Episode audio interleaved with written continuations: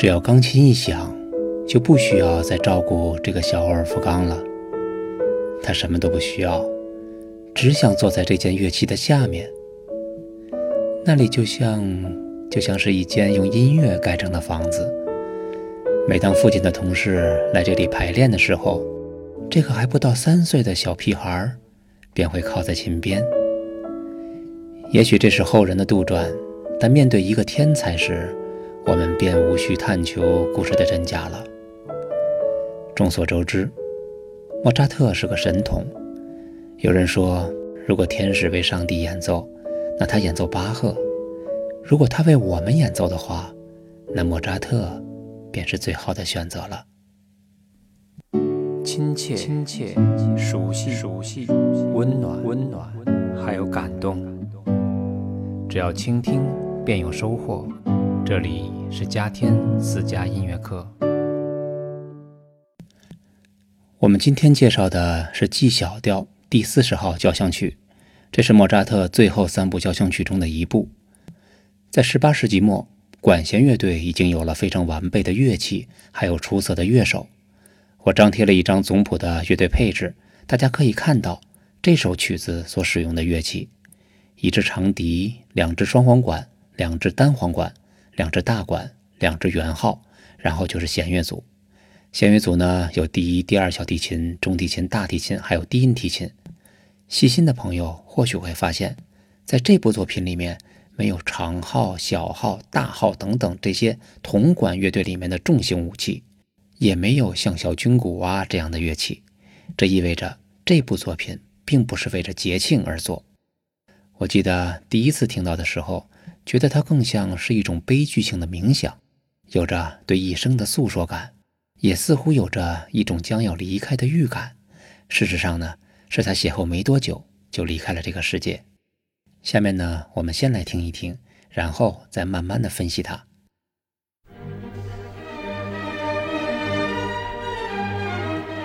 我们现在听到的是城市部的主部主题。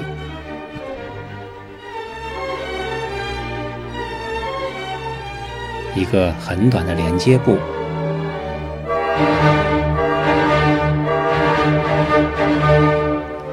刚才的主题开始反复，但是呢，这个反复是被缩短的。紧接着是一个连接部。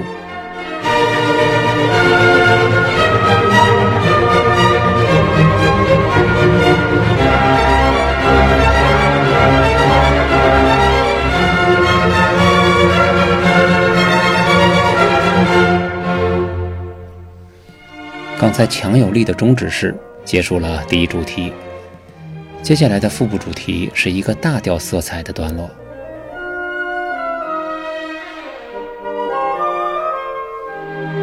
现在一个渐强，引导到结束部分，我们会再次听到主题的动机。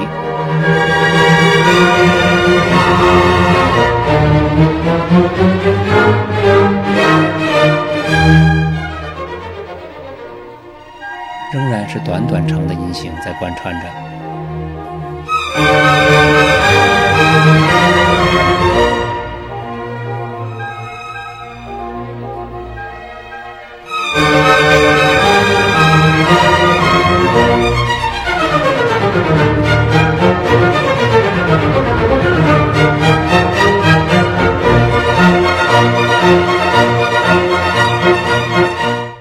说实话，在听的过程里，实在不敢说的太多，好像任何一种打断都会留有遗憾。我记得他对自己的作品有一个评价：一个音符不多，一个音符不少。他和巴赫那种不间断的音响不同，莫扎特这段音乐是情感极其流畅的作品，他会把你一下子钉在座位上，直到最后一个音符演奏完。大家有没有一种感觉？就是在听这个作品的时候，我们会有一种莫名的紧张感。可这种紧张呢，却不是那种一下子揪心的作品。它在紧张的情绪之中，还有一种节制在。我们现在回顾一下刚才听到的主题动机。一开始听到的是以短短长的节奏型为主导的小提琴旋律。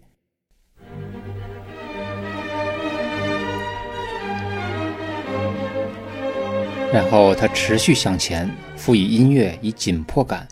这个紧迫感的动机立刻就被我们抓住了，并成为了一个挥之不去的记忆。我们再来听一听这个音符为咪瑞瑞的动机。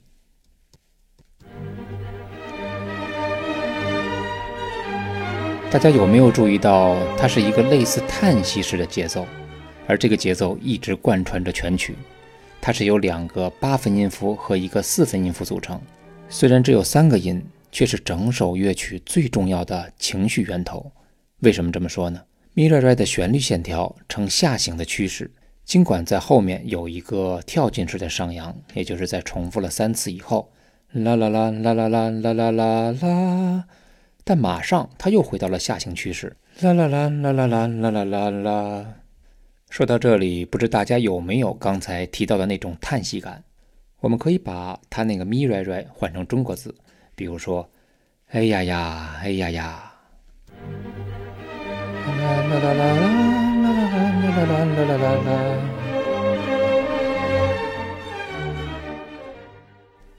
其实你换完以后，你就会理解它这个旋律了。这个呢，并不是开玩笑，因为在音乐的写作中，在旋律的写作中，一般音符上行的时候，我们的情绪会饱满；而下行的时候呢，就会有一种低落的感觉，加上和声音响气氛的渲染，那种挥之不去的伤感便会油然而生。这一点呢，几乎被所有的作曲家所利用。我们随便举一个例子，同样使用 G 小调，是勃拉姆斯的 G 小调第一号匈牙利舞曲。我们注意两个地方：当旋律上行的时候，当小提琴的旋律上行的时候，和当每一句结束音符下行的时候。通过对这两个地方的观察，我们就会发现作曲家是如何利用旋律的起伏来引导我们的情绪的。大家可以调整一下呼吸，在上行的时候我们吸气，下行的时候呼出去。吸，呼，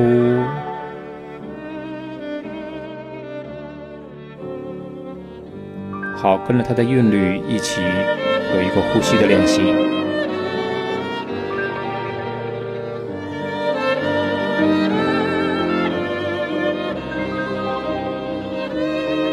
吸，呼。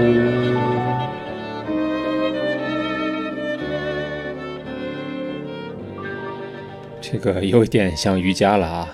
其实不论是音乐还是其他别的艺术作品，创作者都会考虑到人身体的节奏，它会有韵律感，也会留有气口，让我们感觉到张弛有度。勃拉姆斯的作品既有浪漫主义的情怀，又兼具古典主义的精神。刚才听到的这首匈牙利舞曲，是不是感觉到不管旋律如何扬起？只要旋律一下行，我们的情感或者说这口气才会吐出去，才会平静下来。这首曲子还是很有感情功底的。虽然只是一个不长的主题，抛开技术不谈，要是没有一点人生的磨难或者痛苦的经历，嗯，我想是不会写得这么深刻的。通常一个天才所经历的是常人无法体会的。之前我们听到的莫扎特四十号。既然是他人生中最后几部作品之一，想必也会有着许多要表达的情感。刚才我们提到的那三个音，短短长的节奏动机，他重复了三遍之后，一个上行的扬起，开始了向世人的诉说。这是一个自问自答的写作手法。旋律上行的时候可以看作是问句，下行的时候呢，可以理解为答句。不过这不是一个标准答案啊，只是方便大家去理解。刚才我们提到了旋律上下行对情绪的影响，但起决定作用的最重要的一个因素还是调式的原因。我们听到的勃拉姆斯和莫扎特两个人的作品都是 G 小调，小调音乐多数情况下会给人一种浪漫、抒情、伤感的印象。提到大小调，要插一句，巴赫呢是功不可没的，通过他的艺术实践。使酝酿已久的大小调体系完全的成熟，为后来的音乐家们在主调音乐的创作中铺平了道路。在古典主义时期，音乐色彩的变化更加自由，大小调音乐呢，经常会在同一首曲子中出现。刚才听到的莫扎特这部四十号交响曲，它在城市部那个叹息动机之后，紧跟着就是一个抒情的大调旋律。它是建立在 F 大调基础上的一个主题。我们听一下，顺便呢可以对比一下 G 小调和 F 大调这两个主题之间，由于大小调的调式不同，他们的情绪有什么不一样的地方？一问一答，一问一答。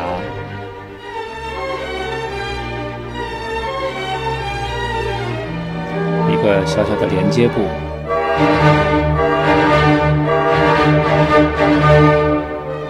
重复第一主题，但却是一个不完整的重复。后面接着呢是管弦乐队的强奏。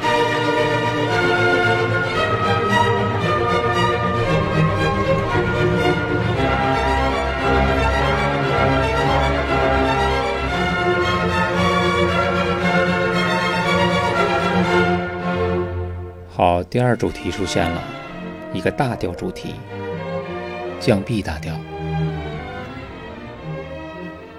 降 B 大调，再加上木管的介入，让我们觉得音响不那么暗淡了，而情绪呢，也随着旋律的上行趋势，越来越饱满起来。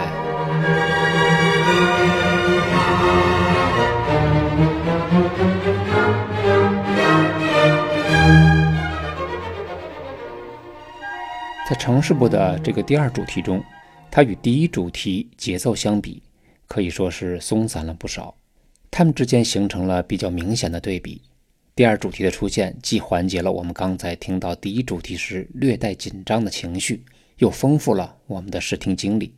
大家再听一听第二主题的开始部分。除了节奏舒缓以外，第二主题采用了新的配器方式。木管的介入增加了音乐色彩的亮度，但匆匆听起来呢，好像头几句没有什么。但是如果你仔细的听，其实还是很有意思的。比如主题的开始，弦乐引导之后，木管下行，莫扎特呢用了双簧管、单簧管和大管，其中单簧管和双簧管同度，和大管形成了八度关系，他们共同演奏了一个旋律，而不是将这三种乐器采用音响效果比较丰富的和声排列。这样做或许是为了让旋律线条更清晰，因为这样一来，木管组虽然乐器数量不多，但与弦乐组对打的过程之中，也不会显得音色单薄。我们再来听听，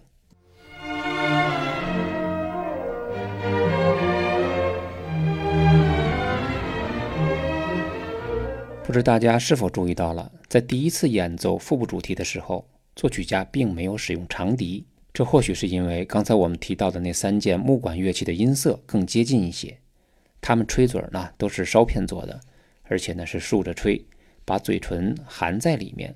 但唯独西洋笛的吹法不是那样，它是横着吹的。关键是它通体是金属的，嘴唇呢直接接触的地方也是金属材质的，这使得它吹奏起来金属感要强于那三件，所以长笛的音色呢更为独特一点。尤其是长笛在高音区，因为高音区控制力度呢不是那么的容易，所以一般来讲，高音区所表现出来的音色特点基本都是比较亮丽的。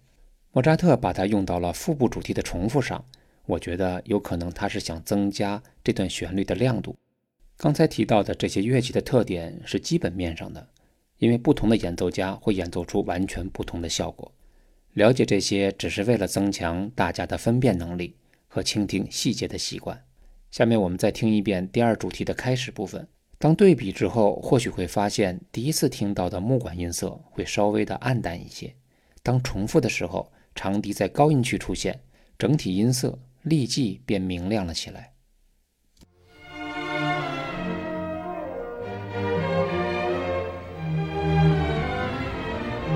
好，长笛出现。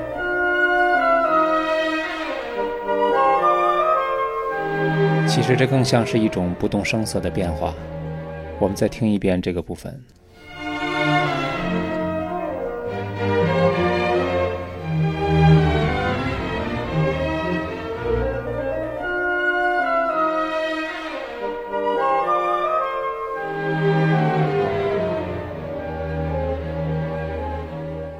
也许有人会说，为什么不能调过来？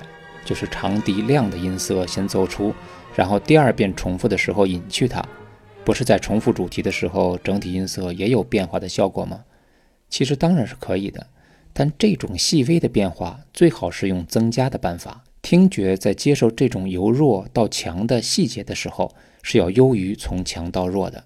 除非音乐发展是需要平静下来的时候，比如说在结尾，在一种大趋势下。由明到暗，由强到弱，最后结束的时候暗淡下来。不过呢，这仍然是创作技巧的基本面，而具体问题呢，也会有完全相反的处理。比如说忽明忽暗，忽强忽弱，最后本来是弱奏，但是突然一个强奏结束。在这首曲子中，腹部主题乐句重复的地方，长笛的高音区在音色上是占优势的，我们稍加注意就可以分辨出来。这些只不过是微不足道的细节，但整部作品就是由这样成千上万个细节组成的，每一个都凝聚着创作者的心血。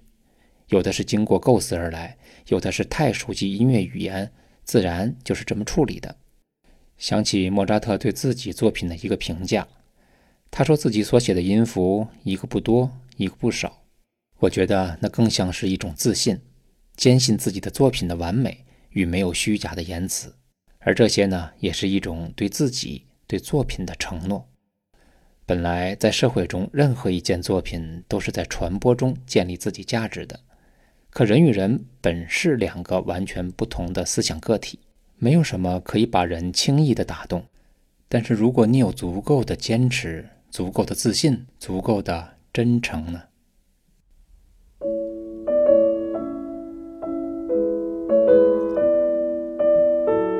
当阳光洒在我们身上，虽然没有留下什么痕迹，但阳光是温暖的。它让我们经历了它分享时候的温度，这便是音乐所带来的。流动的音乐，更像是时间和我们做的一个游戏。就在人们感受着美的历程里，有一个叫奥尔夫冈·莫扎特的筹码，为我们赢得了。一次又一次直面自己的机会，也让我们能够用真实与之相契，使我们记起，在内心深处每一个人都是一个孩子。